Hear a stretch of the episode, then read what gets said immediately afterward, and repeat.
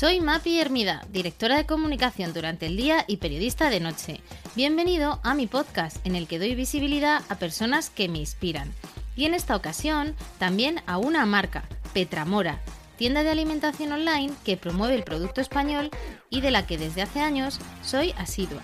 En su dehesa de la Guadaña, en Zamora, se pueden encontrar las mejores carnes y lácteos entre encinas, ovejas o vacas criadas en libertad. Petramora es nuestro mecenas de este capítulo y me hace especial ilusión porque compartimos valores comunes de artesanía, gusto por los detalles y trabajo bien hecho. Podéis beneficiaros de 15 euros de descuento en sus productos con una compra superior a 50 euros con el código MAPIERMIDA en su web petramora.com. Y ahora sí, comenzamos. Hola a todos, hoy tengo conmigo a Ignacio Martínez Mendizábal, paleontólogo español, doctor en biología y premio Príncipe de Asturias por sus hallazgos sobre la evolución del hombre en los yacimientos de Atapuerca junto a Juan Luis Arzuaga. Me declaro absolutamente enganchada a todos los vídeos que he encontrado de, Ignacio, eh, también a sus estudios en relación al comportamiento humano y por eso he decidido invitarle hoy a mi podcast. Así que nada, bienvenido Ignacio o Nacho. Nacho, mejor, ¿qué tal? Buenas tardes. Oye, creo que, nunca nadie que te haya entrevistado va a empezar con esta pregunta eh, eh, para que nos recomiendes un, restaurante. Así que ahí va, dinos, ¿dónde, dónde suele ir Nacho? Sí, venga. Pues no te creas que voy mucho a restaurantes, me cuesta, o sea, me, pillas así un poquito... Eh, sí, sí, soy más de hacérmelo yo en casa. Además, bueno, supongo que en tu oficina de Atapuerca, cuando ibas para allá, no había mucho restaurante. No, no. Pero mira, hay uno que es muy bueno aquí en Alcalá, yo vivo cerquita de Alcalá, eh, que es Mesa 12. Venga, pues oye, anotamos Mesa 12, porque no nos habían recomendado muchos restaurantes por Alcalá de, Henares, cerca de la universidad. Así que ahí, ahí queda. Bueno, Nacho, te comentaba que te conocía bueno, y tengo otro, perdona, ya puestos, ya si me dejas. Y además que tiene que ver mucho con Atapuerca. Venga. O sea que para todos los que vayan a visitar las excavaciones de Atapuerca, en el pueblo de al lado, que se llama Ibeas de Juarros, eh, pues el restaurante Los Claveles es estupendo. Y además ya te digo yo que le sorprenderá a todo el mundo. Oye, pues un planazo, ¿no? Irse a ver los yacimientos de Atapuerca y luego comer en Los Claveles. Eh, fantástico plan. Te decía, Nacho, que te conocí en una presentación que hiciste a, los empleados de, una de las compañías en las que yo trabajaba. Y, bueno, me, quedé atónita ¿no? Y, enamorada de todo lo que nos contaste. Tomé muchas notas. Esto fue hace como dos años. Y entonces dije, bueno, tiene que venir a, mi podcast. Ojalá lo consiga. Lo he conseguido. He sido muy tenaz y muy pesada. Sí, cierto. No, pesada no, pero tenaz sí. he sido muy tenaz, lo hemos conseguido. Em, y, yo creo que la audiencia se, preguntará, ¿no? ¿Qué hace un paleontólogo hablando de esto de, de, equipos a compañías? Porque en ese momento nos hablabas de creatividad, de innovación, de liderazgo. Bueno, ¿qué tiene que ver todo esto con la paleontología? Bueno, porque la paleontología, la paleontología humana, que es a la que yo me dedico, eh, pues es una de las disciplinas que aborda el estudio de la evolución humana. Y la evolución humana, pues es, una de las preguntas básicas es cómo hemos llegado a ser lo que somos. entendido como lo que somos como lo que nos hace diferentes del resto de criaturas, de nuestros parientes vivos más próximos, los chimpancés. Y precisamente, pues la creatividad, el trabajo en equipo, ¿no? Eh, los valores, en fin, todo esto eh, son cosas idiosincráticas de nuestra especie. Eh, de manera que eso, bueno, pues lo, en tanto en queda en el registro fósil, el registro arqueológico, pues es mi, mi, trabajo, ¿no? Como profesional. Y claro, es muy fácil ponerlo en relación eh, pues con con corporaciones, con equipos de, actuales, porque seguimos siendo eso, eso es lo que somos. Todo lo que he leído, todo lo que he visto de, de, vídeos, eh, también en tus charlas, ponencias, eh, participaciones, siempre tienes un enfoque muy, muy humanista y hay dos palabras que me gustan mucho y que sueles repetir, que es el alma paleolítica. ¿Qué es mm. eso de alma paleolítica? Bueno, eso es, esa es la manera poética ¿no? de, de, explicar una situación. Eh, que yo creo que se da a las personas, ¿no? Las personas yo creo que somos duales. Eh, nosotros tenemos una forma de ser que es muy ancestral. Cuando digo una forma de ser es algo que tenemos todos los humanos en común, está en nuestros genes. ¿eh? O sea, da lo mismo que sea la persona sea de Japón, que un esquimal, que de Sudáfrica, que de Burgos. ¿eh? nos reconocemos en, una forma de ser, que, es, que es muy común. Luego la cultura lo va modulando en las distintas partes del mundo. Y eso, como es común a toda la especie humana, está en nuestros genes. Y si está en nuestros genes es porque se ha ido seleccionando y fijando a lo largo de, nuestra historia evolutiva. Eh, nuestra historia evolutiva básicamente es la prehistoria. Nosotros dejamos de ser prehistóricos eh, hace muy poco, hace 6.000, 7.000 años que empezamos a hacer ciudades, pero hasta entonces eh, nuestro modo de vida era pues, vivir en la naturaleza, en, grupos pequeños, ¿no? cooperando mucho. Que yo no he cogido un avión para irme a la prehistoria y he vuelto para contarlo. Pero en mi cabeza yo pues me lo imagino pues como los indios de las películas. Entonces, nosotros, nuestra, la mayor parte de nuestra historia evolutiva pues se ha formado así en grupos pequeños en los que la gente nos conocíamos, ¿no? Y eso ha forjado una forma de ser, que es la que desarrollamos cuando estamos en, relación directa con los demás. Y hay mucho lenguaje corporal, mucho, mucha química personal, mucha empatía o antipatía. O sea, esas cosas pues las desarrollamos cuando estamos, insisto, con, con las personas a nuestro alrededor. Y tú ya sabes de quién te fías y de quién no te fías y no te tiene que presentar el currículum, todo eso. ¿Qué ocurre? Que cuando nos hicimos sedentarios y empezamos a hacer ciudades, eh, pues empezamos a, vivir en una estructura que nos, que nos sobrepasa enormemente. Claro, ya tenemos relaciones con personas a las que no vemos, no sabemos ni quiénes son. Y empiezan a aparecer cosas que es que son como si fueran dioses nuevos que han llegado, ¿no? Por ejemplo, inflación. Eh, claro, o por ejemplo, yo que sé, el índice de vida, o, o, esto de las hipotecas que te suben, que te bajan, que no sabes ni qué es, ni quién lo hace, ni quién toma las decisiones, y eso es lo que yo llamo el mundo neolítico. O sea, es un mundo, digamos, aparecen los organigramas, para que te hagas una idea. Una cosa es la gente de tu equipo y otra cosa es el organigrama. Y tú tienes que aprender, y todos estamos sometidos a esa, a esa dualidad. ¿no? Por un lado somos primitivos en estas cosas, somos, somos emocionales, vamos a decirlo así, y por otro lado vivimos en este mundo que nos supera, la ONU, yo qué sé, estas cosas, ¿no? Las guerras que no sabemos de dónde vienen ni a dónde van, que no tenemos ningún control sobre ellas, los políticos cuando les votamos, intentan, hablar a nuestra alma paleolítica para convencernos de que son personas en las que podemos confiar, pero tú no las conoces, ¿no? Y toman decisiones que te afectan. Entonces, pues yo creo que ahí siempre existe un conflicto, ¿no? Entre las dos cosas, la arma paleolítica y el mundo neolítico en el que vivimos. Tú mencionas mucho a Darwin, a Carlitos, como tú le, llamas, y a su obra El origen de las especies. Em, ¿qué, no, nos ha enseñado? Em, y hago spoiler y algo que me, encanta y es que, en parte nos puso en nuestro sitio, ¿no? Al enseñarnos que no éramos los dueños del planeta. Sí, y eso, y eso es precisamente una de las cosas por las que tuvo mucho conflicto, ¿no? Las ideas darwinistas con, ideas religiosas. Eh, porque muchas de las ideas religiosas sobre todo en Occidente y en las religiones del libro, ¿no?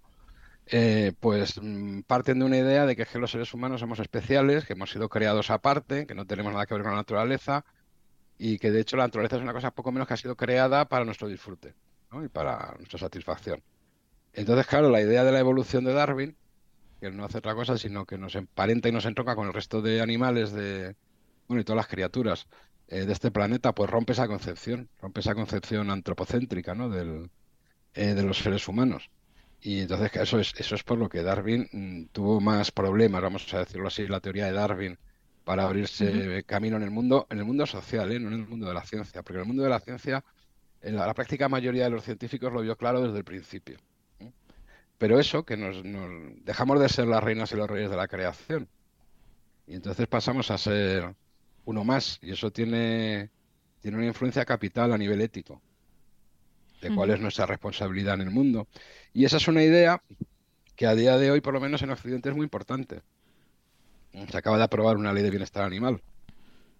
Es decir, esa idea de que tenemos responsabilidad y de que estamos muy próximos, ¿no? de que somos la, misma familia, somos la misma cosa. También habla de la ley de selección natural, que mm. nos revela que solo sobreviven los que son más aptos. Es una ley, entre comillas, un poco terrible, ¿no? Bueno, terrible absolutamente. Terrible absolutamente.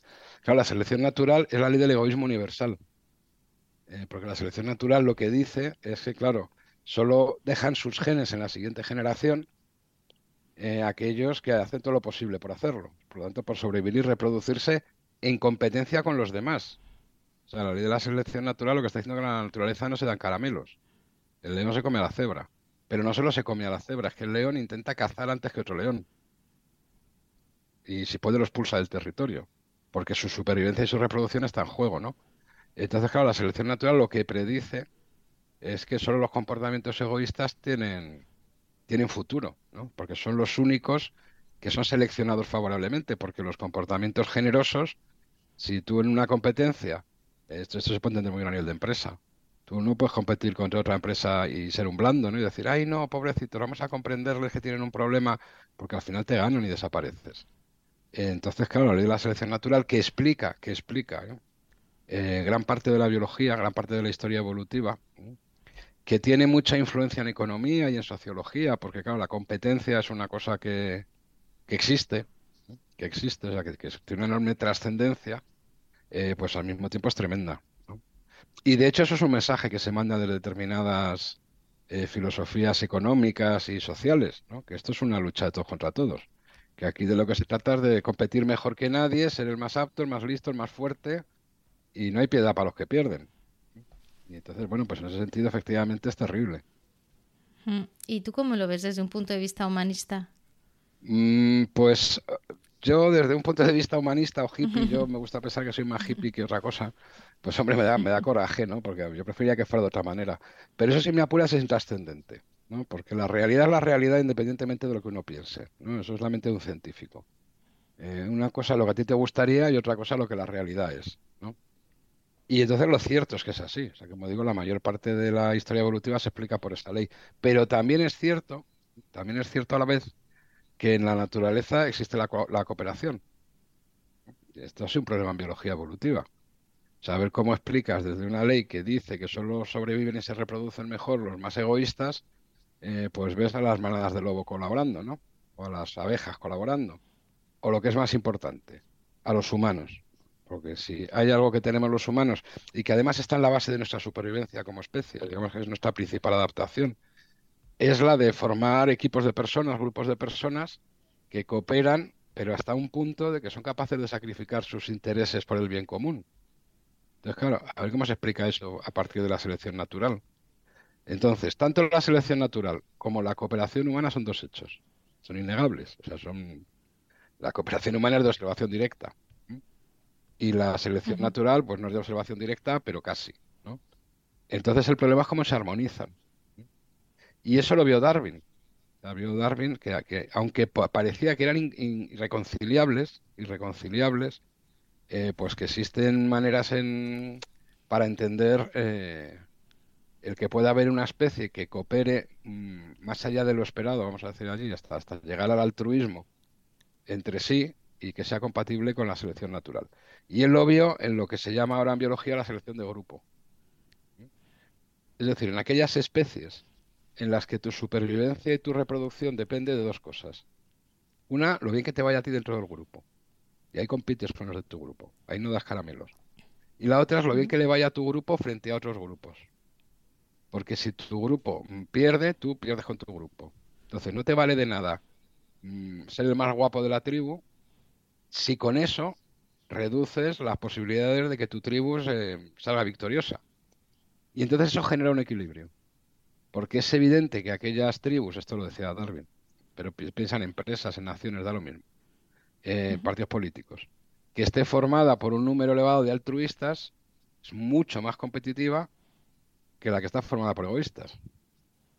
Así que el altruismo se entiende dentro de esa, de esa, lucha entre grupos, no dentro del grupo, sino la competencia con otros grupos. Y eso es lo que vio Darwin. Y de esa manera en la especie humana existen las dos cosas a la vez. Porque yo he dicho que en la especie humana se ve que hay colaboración, altruismo y también un egoísmo desmesurado y todo y un codazo y te echo para atrás. Depende de la situación y depende del contexto en el que, en el que estés que las dos cosas son verdad a la vez. Sueles mencionar también la creatividad, otro de los, de los factores que, nos hace humanos y que también nos, nos diferencia ¿no? de los primates. Bueno, es que la creatividad es una cosa que a mí me, asombra. Eh, me asombra porque me parece magia. Siempre suelo decir, hablo en público, que, es como de Harry Potter. Eh, porque la creatividad está basada en la imaginación y la imaginación es básicamente es ver cosas en tu mente que no has visto antes. Entonces, claro, eso me parece magia. O sea, ¿cómo, puedes ver algo que no has visto antes? ¿Cómo se te puede ocurrir una idea de algo que no has visto, no? Entonces, ese yo creo que es de los mecanismos más extraordinarios de la mente humana, ¿no? tendrías que buscar a un neurocientífico para que te explicara cómo, cómo se produce ¿no? dentro de nuestro cerebro, yo no lo sé. Eh, pero vamos, es, es un hecho. ¿no? y además lo tenemos todas las personas, ¿eh? todas las personas.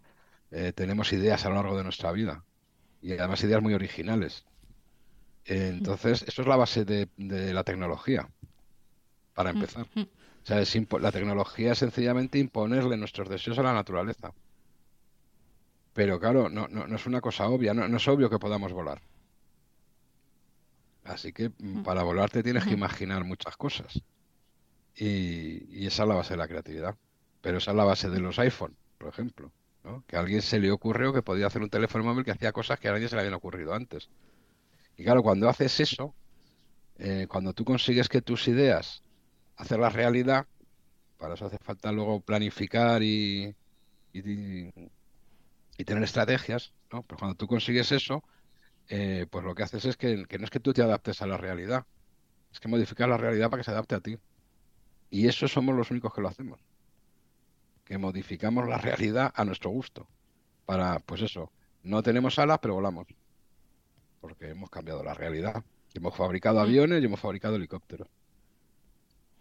Tú explicas además, ¿no? Que las primeras herramientas surgieron cuando a alguien se le ocurrió esa idea, ¿no? Que el mundo de las ideas es algo muy humano y muy propio de decir, oye, voy a golpear una piedra. Primero, claro, es que, es que una piedra en origen es una piedra redonda no es obvio. O sea, una piedra redonda es relativamente obvio que la puedes usar para machacar una nuez. Y eso lo hacen los muchos primates. No está mal como idea, pero es muy obvia. Ahora que de una piedra redonda tú puedes construir un cuchillo con el que puedes cortar la piel de los animales para comértelos, eso es donde lo has visto. claro. Entonces, es que te lo tienes que imaginar antes, ¿no? O sea, el primero que talló una, piedra, una un poco, un poco compleja, tenía la, idea antes en la cabeza, antes de la realidad. Entonces, eh, que algo tan etéreo como son las ideas somos capaces de hacer que se, que se cumplan, ¿no? que, que se hagan realidad. Y a mí eso me parece de las cosas más fascinantes de, de las personas, claro, porque no me digas que no parece magia. No, totalmente, totalmente, es lo que me maravilla, por eso te escucho tanto.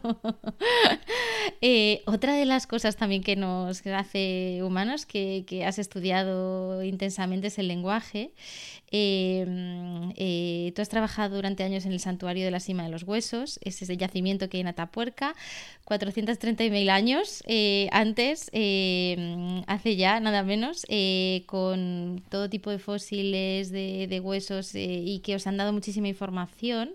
Em, y, específicamente sobre el lenguaje, trasladabas que, estudiasteis mucho, ¿no? Los huesos de la boca, no tanto los del oído. ¿Cómo ha sido esa evolución y esa relación también del escuchar y del hablar. Bueno, eso es una, es una historia larga, ¿no? larga y entretenida.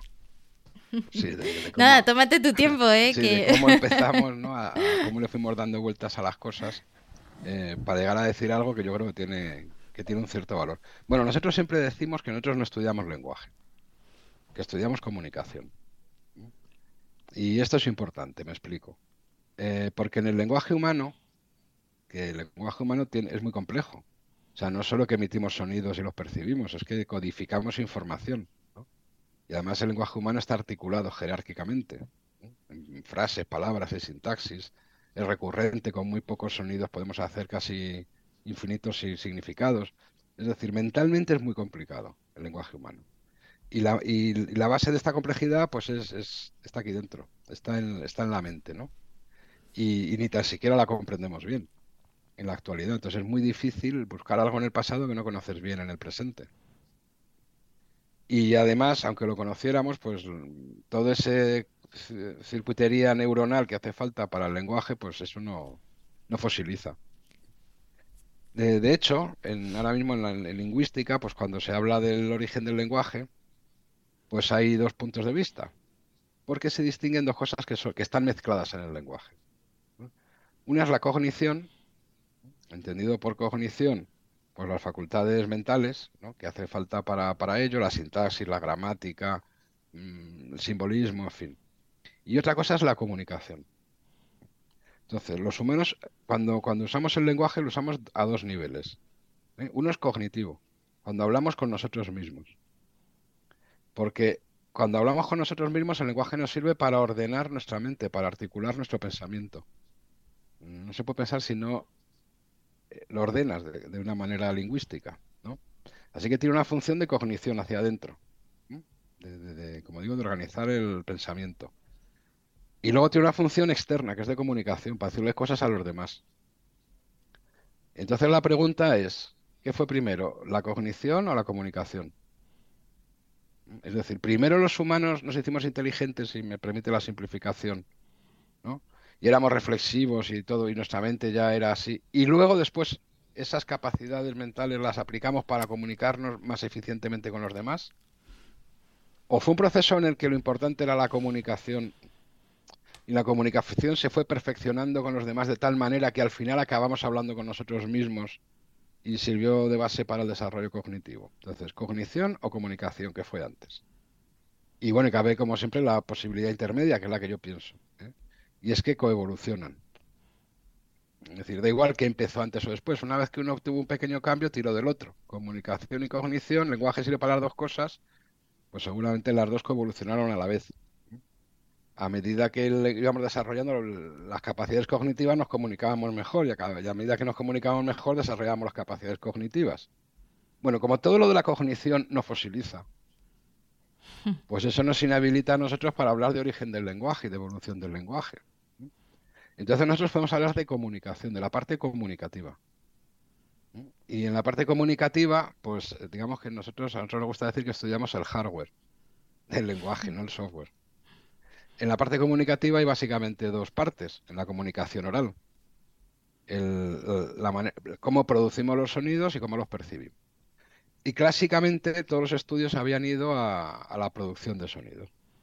A ver si las personas del pasado podían o no podían hablar. Y cómo había ido evolucionando la capacidad de producir los sonidos del lenguaje humano. Pero eso no ha llevado a nada concreto. O sea, esas, aunque se llevan ya 60 años investigando por ahí, ha languidecido esa línea de investigación, de ver si se puede reconstruir la laringe, el ioide, las cuerdas vocales, todo eso, mm, no, no llegamos muy lejos. Y entonces a nosotros, ya hace 25 años, eh, se nos ocurrió que, podíamos intentar probar con la audición, ya que por la producción de sonido no íbamos a ningún lado, eh, por probar por la percepción. El oído tiene una ventaja desde el punto de vista paleontológico, es que prácticamente todo fosiliza. Todo lo que necesitamos para reconstruir la audición fosiliza cosa que no ocurre con la producción, porque la lengua no fosiliza, la faringe no, fosiliza, las cuerdas vocales no fosilizan, entonces hay mucho interpretativo. Pero en la audición hay muy poco de interpretación. O sea, si tú estableces una metodología adecuada, eh, pues aunque parezca de ciencia ficción, puedes llegar a saber con mucha precisión eh, cómo oían las personas del pasado. Porque casi todo funciona con. Es, es óseo y fosiliza. Y además es un problema de física, de resonancias, es decir, que aplicando la física, de la acústica, pues puedes saber cómo funciona eh, el órgano de la audición. Y entonces, bueno, pues mm, empezamos a estudiarlo. Y, entonces, empezamos a estudiar la, eh, la, audición en los primates y entonces empezamos a relacionar cosas que descubríamos nosotros con cosas sueltas que estaban en la bibliografía y fuimos eh, pues creando una teoría o una hipótesis, ¿no? Y entonces podemos relacionar a día de hoy, o sea, los humanos tenemos un tipo de audición que es diferente a la de los chimpancés. No es muy diferente, pero es suficientemente diferente. ¿Por qué? Pues porque los humanos utilizamos más sonidos que los chimpancés para comunicarnos. Y utilizamos más sonidos porque cuantos más sonidos diferentes tienes, puedes hacer más combinaciones cortas de palabras. Y si tú solo tienes dos sonidos, tienes que hacer palabras larguísimas para que sean diferentes las unas de las otras. Pero si tienes cinco sonidos, hay muchas combinaciones de, dos en dos. Y dos y tres sonidos son dos o tres sílabas. Y si te lo paras a pensar en el idioma que hablamos, pero en todos en general, la mayor parte de los sonidos son bisílabos o monosílabos. Luego vienen los trisílabos y ya de cuatro sílabas en adelante hay muy pocos. Hay muy pocos y además están dedicadas a cosas que usamos poco. Normalmente nombres propios. Por ejemplo, Zaragoza que a lo mejor te tiras meses sin decirlo. Pero las preposiciones, las conjunciones, los artículos, los verbos auxiliares, en fin, todo lo que estamos continuamente, continuamente usando son, son palabritas muy cortas. Para eso necesitas muchos sonidos distintos, vocales y consonantes, veintitantos. Y, y no solo los tienes que producir, tienes que ser capaz de percibirlos con mucha agudeza. Y eso es lo que te dice la audición ¿cuántos sonidos distintos puedes tú percibir bien, con agudeza? Bueno, pues los humanos percibimos muchos más sonidos que los chimpancés. ¿Por qué? Porque, porque usamos más sonidos, porque formamos combinaciones muy cortas para hablar muy deprisa y con poca tasa de error. Así que en un sistema de comunicación, y no estoy hablando de lenguaje, perdón, eh, se puede medir el hardware y ver qué hardware es mejor, qué tipo de audición es mejor para que el sistema de comunicación sea más eficiente. Bueno, pues partiendo de cómo somos los humanos y cómo son los chimpancés, hemos ido estudiando varios fósiles eh, a lo largo de, de, nuestra historia evolutiva. Estudiamos los australopitecos, que son muy primitivos y tienen más de dos millones y medio de años, y resultó que, que podían escuchar como los chimpancés. Lo cual quiere decir que su sistema de comunicación pues, no podía ser más complejo que el de un chimpancé. Luego pasamos a la cima de los huesos, que tienen 430.000 años. Y encontramos que estaban a medio camino. Es decir, hmm. podían producir más sonidos que los chimpancés, pero unos pocos menos que nosotros. Lo cual, por cierto, concuerda con, su, con sus actividades. Es decir, bueno, podrían tener un sistema de comunicación más eficiente y más complejo. Y por último, hemos estudiado los neandertales. Y resulta que los neandertales oían exactamente igual que nosotros. Así que a lo largo de la, historia de la evolución humana, el sistema de comunicación se ha ido haciendo cada vez más eficiente. Porque la comunicación se ha ido haciendo cada vez más, más eficiente. Porque nuestras relaciones sociales seguramente vez eran más complejas. Pero cuando miras además el, el registro arqueológico, que mide la cognición, porque mide la capacidad de elaborar eh, tecnología en las piedras talladas, la capacidad de dominar o no el fuego, eh, la capacidad de capacidades muy humanas como es el adorno, como es el, arte, eh, en fin, cosas de esas, pues resulta que, es que van evolucionando en paralelo, porque de los chimpancés a la cima de los huesos no solo hay un salto en eficiencia de comunicación, hay un salto en complejidad de la cognición y de la cima de los huesos de los neandertales no solo hay un aumento en la eficiencia de la comunicación, hay un, hay un aumento también en la cognición. Con lo cual la sensación que da es que han coevolucionado, eh, que ambas han coevolucionado. Pero lo que nosotros, digamos, aportamos datos, datos, porque luego todo lo demás ya es, interpretaciones. Eh, yo creo que la primera misión de un paleontólogo es aportar datos. Y luego ya nosotros, los lingüistas, los, o ya todo el mundo que le interesa el origen del lenguaje puede utilizar esos datos para, sus propias interpretaciones. Eh, digamos que en la, fase de obtención de datos, que es la que nos es propia ¿no? del registro fósil, eh, nosotros a lo que nos dedicamos es a la comunicación, a rastrear eh, cómo se ha ido cada vez haciendo más eficiente el sistema de comunicación. Importante, ¿no? También la escucha y no tanto la. Sí, sí, Eso se nos olvida a veces, ¿verdad? es una lección. no vale de nada hablar si no hay alguien que te escuche. Así es. En este santuario, bueno, ha habido hallazgos de todo tipo, eh, cráneos a los que les ponéis nombres. Eh, no sé cuál es tu favorito eh, de todos, si tienes uno. Pues hombre, seguramente Benjamina, la famosa niña. Benjamina. La famosa niña Benjamina, ¿no? Cuéntanos la historia de Benjamina. Pues Benjamina tiene una historia extraordinaria. En, la cima de los huesos a día de hoy tenemos ya muchos cráneos bastante reconstruidos. pues pasamos de la docena. Y luego tenemos hasta 18, otros 5 o 6 más, que están a mitad, a mitad de reconstruir. ¿Por qué? Porque nosotros lo que normalmente encontramos en la cima de los huesos, campaña tras campaña, son trocitos. Allí abajo hay 29 esqueletos rotos y mezclados. Y nosotros vamos sacando cada año pues parte del puzzle, ¿no? Y los vamos pegando a trocitos, los cráneos. La mayor parte de los cráneos están formados por montones de trocitos. Eh, dicho esto, digo que tenemos como 18 bastante reconstruidos y en toda Europa, para esa cronología, hay uno o dos cráneos, según eh, donde pongamos el listón de, completo el cráneo, ¿no? O sea, que, que, es la, que la recaraba, la cima de los huesos. Bueno, pues de esos cráneos que vamos encontrando, solo tres eh, los hemos encontrado bastante completos en el yacimiento. Claro, cuando eso ocurre son, son campañas muy emocionantes, porque claro, no es que saques un trozo que a lo mejor dentro de 20 años vas a pegar, sino que estás viendo el cráneo. ¿no? Estás sacando el trofeo, vamos a decirlo así, ¿no? Es muy, muy directo la, emoción.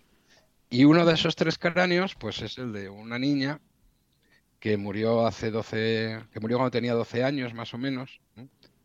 Pensamos que es una niña porque tenemos varios individuos, tenemos siete, con esa edad de muerte, es decir, la edad de muerte, saber a qué edad se murieron es relativamente fácil.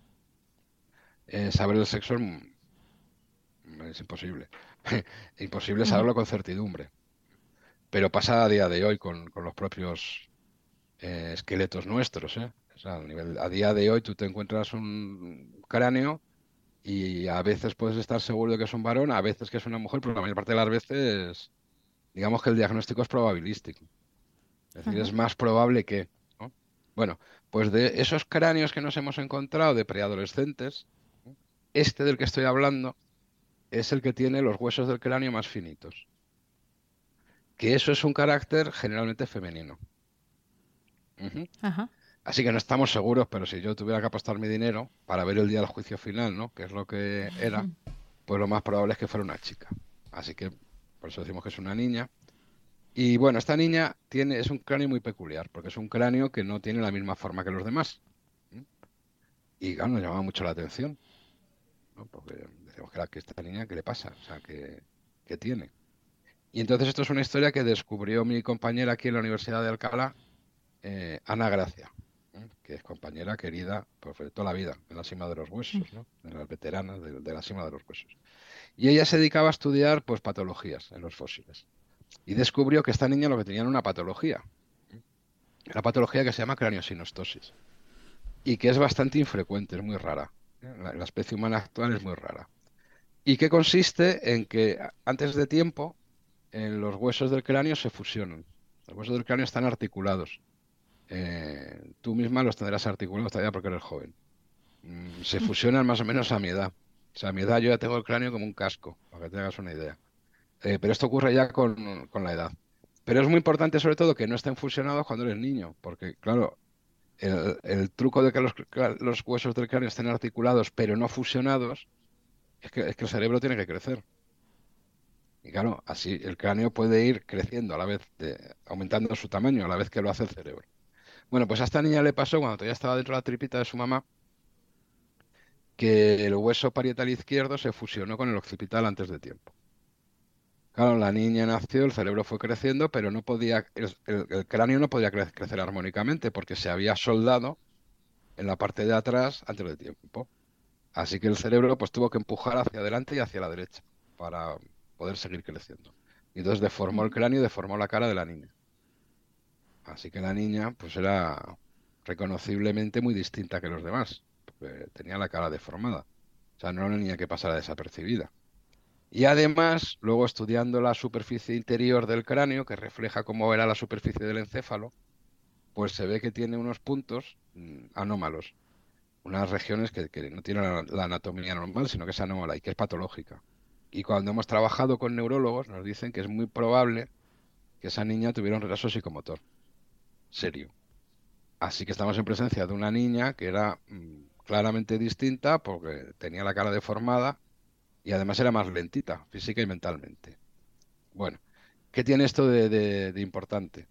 Pues que los animales, cuando los animales se dan cuenta que un cachorro les ha salido mal, si me permites la expresión, lo desechan. Claro, porque nadie dedica tiempo y esfuerzo a cuidar a un cachorro que no se va a reproducir, no va a llegar adulto. Eh, porque entonces tú no dejas los genes en la siguiente generación. Lo mejor es desecharlo y ponerte rápidamente a fabricar otro. Pero esta niña no fue desechada porque esta niña vivió hasta los 12 años.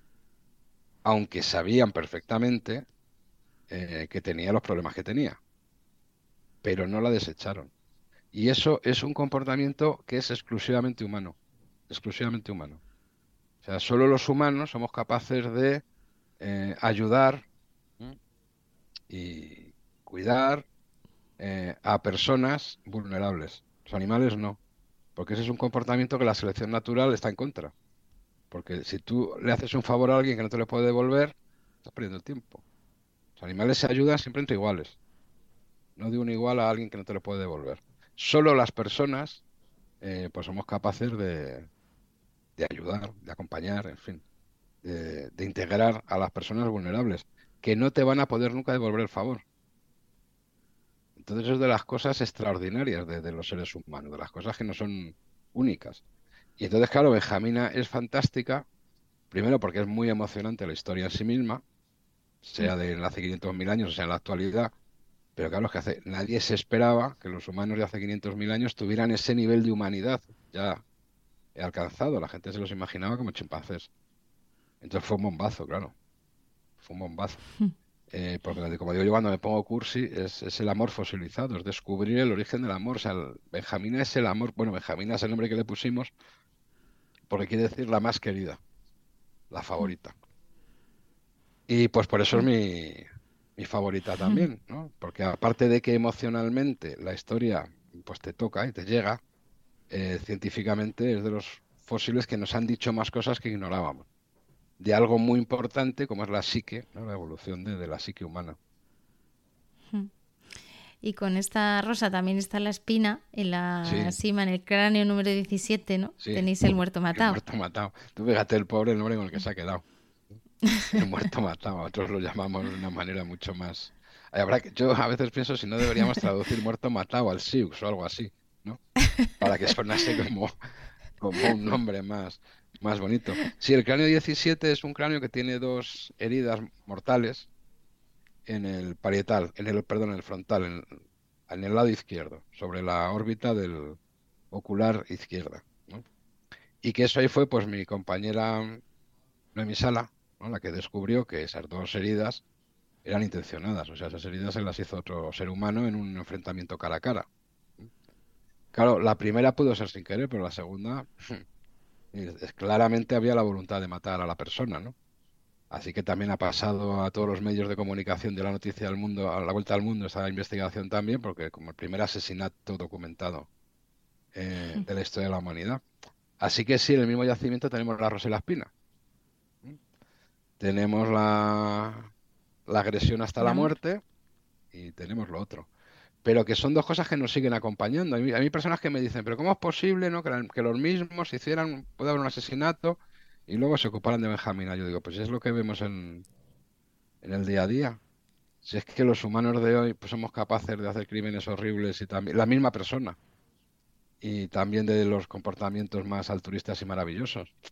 Claro, desde el punto de vista de la biología evolutiva como científico, el asesinato no me llama la atención, no es noticia porque los chimpancés se matan entre ellos. O sea, en la naturaleza hay asesinatos, hay muerte deliberada. Con lo cual eso no es novedad. Lo que no hay es lo que yo he dicho, los casos de Benjamina. Así que puestos a que la rosa y la espina, que, que las tenemos, hmm. eh, digamos que la rosa es legítimamente humana porque solo la tenemos nosotros, eh, mientras que la espina, bueno, pues es una condición ancestral. Hmm. Tenéis también otro cráneo, Miguelón. ¿Es verdad que le pusisteis el nombre por Miguel Indurain? Sí, claro. Eh, esto, de, poner nombres, Esto de los nombres es muy curioso. Eh, claro, porque estos nosotros los nombres los hemos puesto hace muchísimos años. Claro, Miguelón y Agamenón aparecieron en el año 92. No es Calibur, que también pues es del año 98. Elvis es del año 94. Es decir, son momentos que Ataporca no era famosa ni conocida como es ahora, ¿no? Y entonces a mí me hace mucha gracia porque, claro, sobre estas cosas luego se generan muchas leyendas urbanas, Que a veces da pena desmentirlas porque la leyenda urbana es tan bonita, ¿no? Y dices, no, no voy a estropear una leyenda tan bonita por la verdad, ¿no? Que es, que es mucho más sosa, ¿no? Entonces hay una leyenda urbana eso de que nosotros somos poco menos que unos genios del marketing que sí, que estamos todo el rato pensando en cómo promocionar el yacimiento y promocionar, estamos todo el rato pensando en estas cosas y ponemos los nombres pensando en el efecto que van a tener en el público, ¿no? Y no es verdad, desgraciado. O sea, quiero decir, es que es tan bonito eso porque seríamos tan inteligentes, ¿no? Y tan, tan admirables, ¿no? De tener todas esas dimensiones a la vez cuando éramos tan jóvenes, además. Eh, pero no es verdad. Es que los nombres de los fósiles son como los motes en los pueblos o en el colegio. Es que surgen. Surgen y no sabes a quién se le ha ocurrido, pero, pero cuajan. Y entonces, pues nosotros, y luego hay una tradición en paleontología humana eh, de poner nombres a los fósiles. El que los descubre, pues si quiere, porque hay, otros, hay muchos fósiles en la evolución humana que no tienen nombre. ¿eh? Y en Atapuerca hay muchos fósiles que no tienen nombre porque no ha aparecido su nombre. Todavía nada, no. Yo digo que son como los nombres indios, tienen que aparecer. Y, y entonces es allí en la cima, cuando aparecen, pues al primero que, el primer cráneo que aparece lo llamamos Agamenón eh, menor el rey de los griegos, el jefe de Brad Pitt en la película de Troya, ¿no? el rey de los saqueos. y se lo pusimos por una anécdota, muy tonta. ¿no? estamos pensando en nada, no estamos pensando en nadie de fuera de la cima, era una cosa nuestra, interna.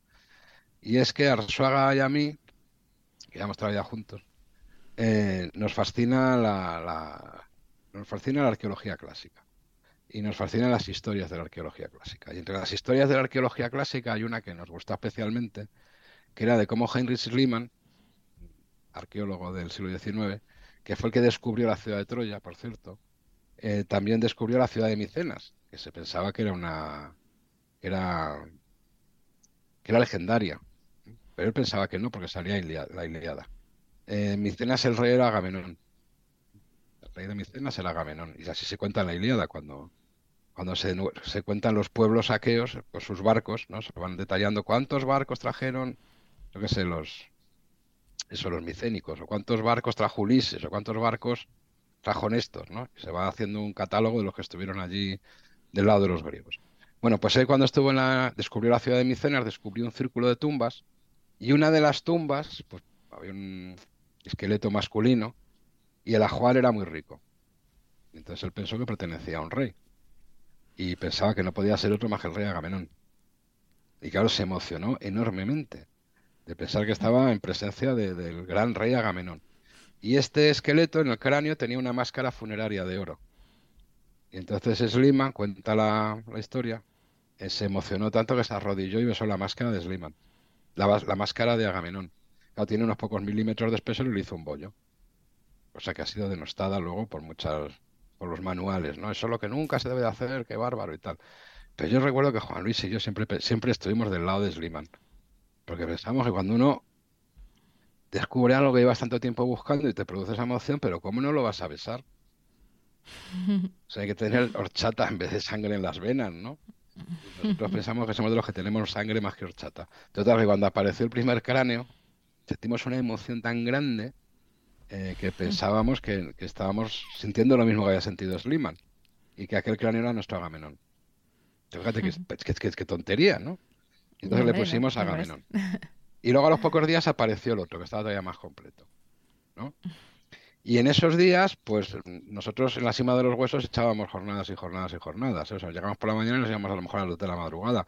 Pero cuando podíamos salir a mediodía, me acuerdo, bajábamos de la sierra a ver si podíamos ir a ver el final del Tour de Francia. Porque admirábamos mucho a Miguelón. Pero es que en el año 92 toda España adoraba a Miguelón. Claro y a Miguel Indurain, que estaba ganando su segundo Tour de Francia, ese año además había acabado el Giro y entonces, bueno, estábamos entusiasmados con él. Así que cuando salió el segundo cráneo es que fue inmediato. O sea, le pusimos Miguelón porque Miguelón formaba parte de nuestro día a día en, la excavación, ¿no? No tenía ninguna otra eh, intención. Yo digo que los nombres los poníamos pues como las pandillas de amigos, ¿no? Le llamas a uno el Chepa, yo qué sé. Pues porque es la manera en que yo, es que sé, todos le, hemos, llamado, ¿no? Es como un mote. Y así surgen los... Lo que pasa es que, claro, luego se hacen famosos y hay, es verdad que hay nombres que tienen más esperanza de futuro que otros, ¿no? Que, que se...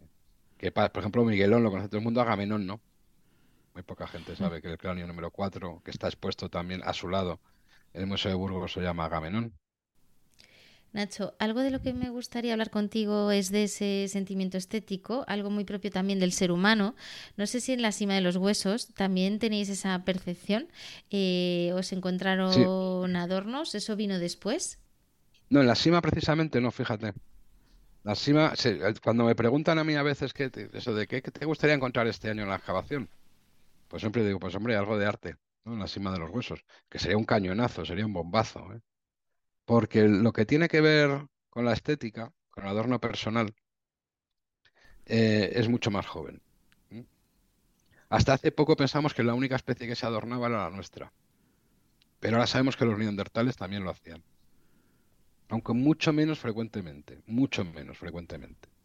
En nuestra especie que somos unos tarados de eso, o sea, no estamos continuamente adornándonos. Todo lo que nos ponemos es porque pensamos que nos queda bien y que nos hace guapos y guapas. Y eso en el registro arqueológico se ve pues porque aparecen las cuentas de collar, ¿no? aparecen huesos y conchas que están perforados y que tienen marcas de que han estado enmangados ¿no? en un cordel, porque aparecen pigmentos, sobre todo en conchas, pigmentos artificiales que claro, se usaban para pintar algo y muy posiblemente para pintarse. Entonces, esas cosas nos dan la clave de, del adorno personal. Como digo, hasta hace relativamente poco solo lo conocíamos de nuestra especie, pero desde hace ya, desde comienzos de este siglo, pues han encontrado también en yacimientos neandertales. Y eso es una, pero no, no llega más allá de los 100.000 años, ciento y poco mil. ¿eh? No, no, y fíjate, la Sima tiene 430.000 años. Y bueno, pues eso es una, es una curiosidad muy interesante, ¿no? De, la evolución humana, porque nos da por adornarnos. Eh, pero es que lo cierto no solo que nos adornamos, es que buscamos la belleza donde podemos. Buscamos la belleza en la pareja, buscamos la belleza en los coches, buscamos la belleza en los bolígrafos, o sea, eh, somos capaces. Fíjate todo lo que todo lo que sufrimos para estar guapos y guapas. O sea que es un horror. O sea, lo gusto que estaríamos si no tuviéramos estas cosas. Hay que hacer la operación bikini, hay que ir al gimnasio encima diciendo que es para estar sanos cuando todos sabemos que es para estar macizos. Te haces ortodoncias, la gente se opera, te compras potingues, te tiñes el pelo, o sea, es tremendo. O sea, el tiempo, el esfuerzo que le dedicamos a, la belleza. Y eso, pues forma parte del alma humana, porque no lo tienen los demás animales, ¿no? No lo tienen los demás animales. Eh, yo no sé en qué parte del cerebro eso ocurre. No, no sé tampoco por qué ocurrió. No lo sé. Pero yo relaciono dos, dos, dos cosas de la belleza. Esto es una idea mía personal que lo mismo que ocurre con la belleza física, podemos llamar estética, nos ocurre a las personas con las ideas. Nos pasa lo mismo, nos enamoramos de, determinadas ideas, porque nos parecen muy bonitas y otras, en cambio, nos las aborrecemos. Y eso es irracional. Eso es irracional. Y esas ideas de las que nos enamoramos son por las que damos la vida. Son por las que merece la pena levantarse de la cama. Y cuando esas ideas las compartimos con más gente, es cuando formamos esos grupos eh, que cooperan entre sí. Porque nosotros, mm, los, animales solo colaboran con los que llevan su misma sangre, con los parientes solo. Porque claro, llevan sus mismos genes. Y entonces yo me sacrifico por alguien que lleva mis genes, mis genes pasan a la siguiente generación a través de mi hermano. Pero los seres humanos, los grupos que formamos de, gente que colabora y que es capaz de sacrificarse, eh, trascienden a la familia. lo hacemos con personas que no tienen nuestra sangre. Entonces, ¿qué tenemos en común? Pues lo que tenemos en común es que estamos enamorados de las mismas ideas. Eh, de los mismos valores. Y esto, pues le ha dado mucha fuerza al Homo sapiens, claro. O sea, una cosa que uno pensar que es una estupidez, lo de la estética y la estética de las ideas resulta que tiene un correlato luego en la competencia, eh, porque hace grupos imbatibles. Eh, entonces yo creo que ahí, pues bueno, puede estar parte de la causa de que ese sentimiento estético o poético se seleccionara.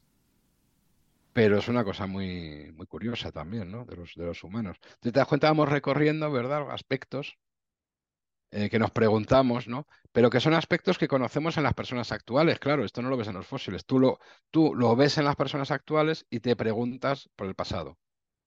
Y entonces, si tienes suerte, pues en el registro arqueológico paleontológico te, pueden aparecer indicios o evidencias para intentar entender eh, cómo han ido apareciendo. Eso solo es una parte de la respuesta. Por eso yo digo que la paleontología es una parte de la evolución humana. Eh, la otra parte es mm, cómo se producen aquí dentro, que es la neurociencia. Y la otra, en qué parte de los genes está, que es la genética. Entonces, estas cosas, cuando se encuentren los genes que los regulan, pues sabremos mucho. Cuando sabemos los circuitos neuronales, sabremos mucho. Y la paleontología lo que puede decir es, pues esto lo tenemos desde hace 100.000 años o desde hace 50 o cuando éramos cazadores recolectores o cuando ya nos hicimos agricultores, ¿no? Damos el contexto evolutivo y todo junto, ya que sepamos todo, todo eso, pues nos permitirá saber, tener una buena idea, ¿no?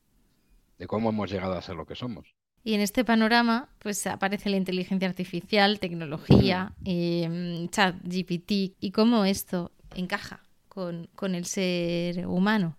Bueno, ahí, ahí te voy a responder en dos fases, ¿qué te parece? Una que puede tener que ver con mi experiencia y mi conocimiento y otra que es una... Eh, bueno, empieza por la primera. Eh, bueno, todo esto de lo que estamos hablando, la inteligencia artificial, todo eso, no es ni más ni menos que la prolongación de lo que venimos haciendo los dos últimos millones de años, que es tecnología. Los humanos, una de las cosas también que somos peculiares es la tecnología. Y desde que nos imaginamos el primer cuchillo y fuimos capaces de construirlo, no hemos parado de hacer tecnología. No hemos parado hemos parado de intentar entender las leyes de la naturaleza, pues para, mm, eh, para correr cada vez más deprisa. Primero domesticamos a los caballos y luego hemos construido coches, ¿no? Eh, para volar, pues construyendo aviones. Para tener un sistema inmunitario súper eficiente que se llama Sistema Público de Salud.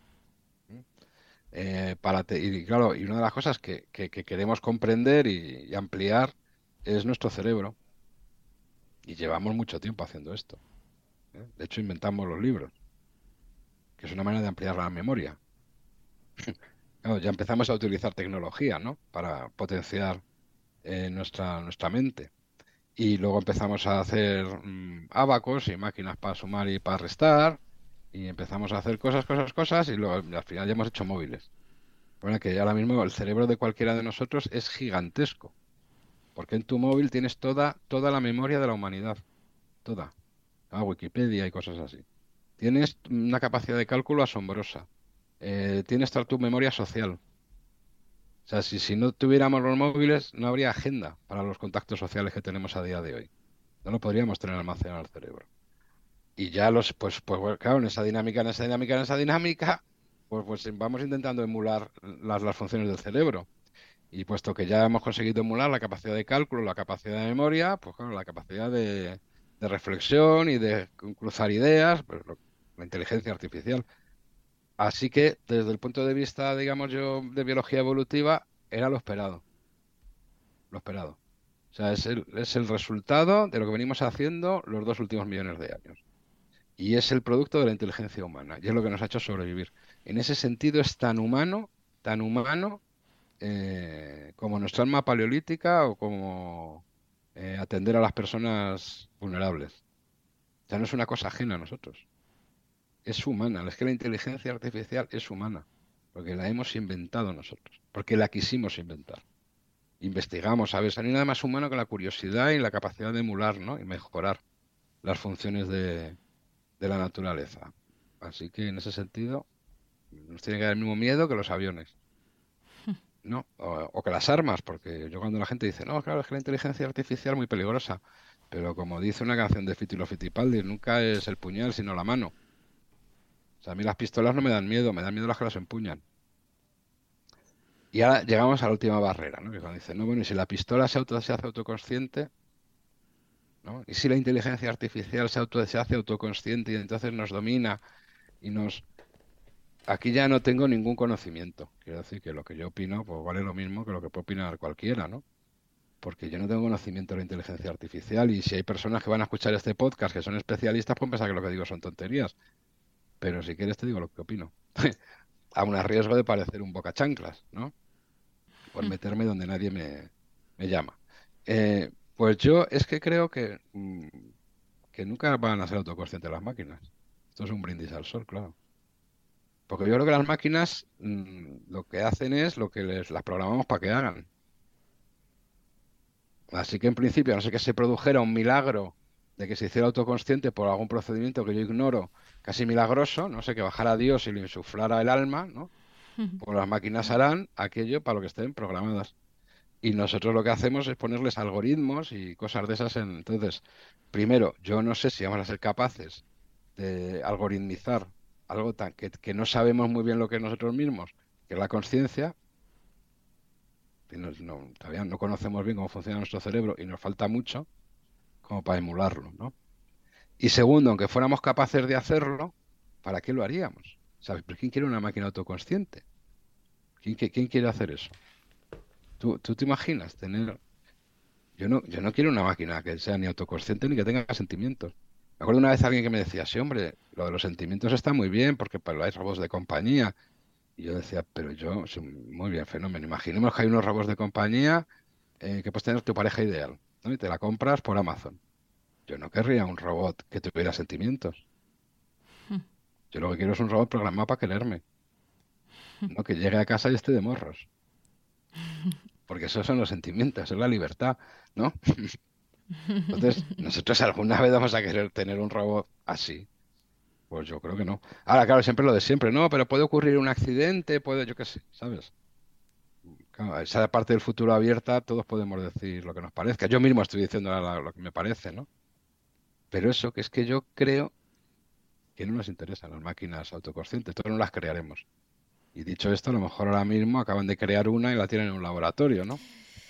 Nacho, pues eh, no quiero cerrar sin, sin hacerte una última pregunta de todo lo que has aprendido trabajando ¿no? en años y años eh, detrás de esos yacimientos y estudiando, escribiendo para reconocidas publicaciones, eh, dando ponencias. No sé si, si hay una idea quizá que quieras eh, trasladarnos, que cierre un poco esta, esta conversación y que digas, oye, pues si algo aprendido es esto, ¿no? De sí, sí, hay una cosa que he aprendido. Lo que pasa es que no lo he aprendido científicamente. ¿Eh? Y que además es, una idea muy sencilla. Te quiero decir que no hace falta ser investigador ni, ni nada de nada. Estoy seguro que es, una idea que todos tenemos. Pasa que yo, lo que pasa es que a veces digo cosas que todos tenemos dentro, pero no nos habíamos dado cuenta, ¿no? Entonces, yo, con esto de estar todo el rato pensando en la prehistoria, eh, uno se acaba formando su propio avatar. Te creas tu, tu, mundo de la prehistoria, te creas tu avatar y vive ahí, ¿no? Que, uno al final acaba viviendo su propia prehistoria inventada, porque insisto que nadie ha ido a la prehistoria y ha vuelto, ¿no? Y en ese, y en ese viaje con a esa prehistoria inventada, pues he descubierto una cosa que, sé que es verdad, porque está novia, y que es la más importante de todas. Y es que no te puedes llevar nada de este mundo. Así que lo único que cuenta es lo que dejes aquí. Y que la evolución humana al final, el, todo el mundo que se acerca a la evolución humana quiere aprender algo. Cuando tú en un curso de evolución humana te limitas a contar solo las especies y da los caracteres taxonómicos, la gente se va. Porque no quiere que le cuentes la evolución humana como la evolución de las alcachofas. No espera encontrar algo trascendente, vamos a decirlo así, algo importante. Y no hace falta estudiar la evolución humana, aunque yo digamos que a base de pensar sobre evolución humana he dado con esto que es tan obvio. Eh, que el sentido de la vida humana es muy, es muy fácil, es que sencillamente es transmitir el testigo de una generación a la otra. Si estamos aquí es por todos los que ha habido antes, ¿no? Y por todos sus logros y su valor y su supervivencia. Y entonces, mm, como somos el depositario de esa antorcha que lleva cientos de generaciones o miles pasando de manos a manos y no se ha caído, ostras, no vayamos a ser los merluzos que se nos caiga.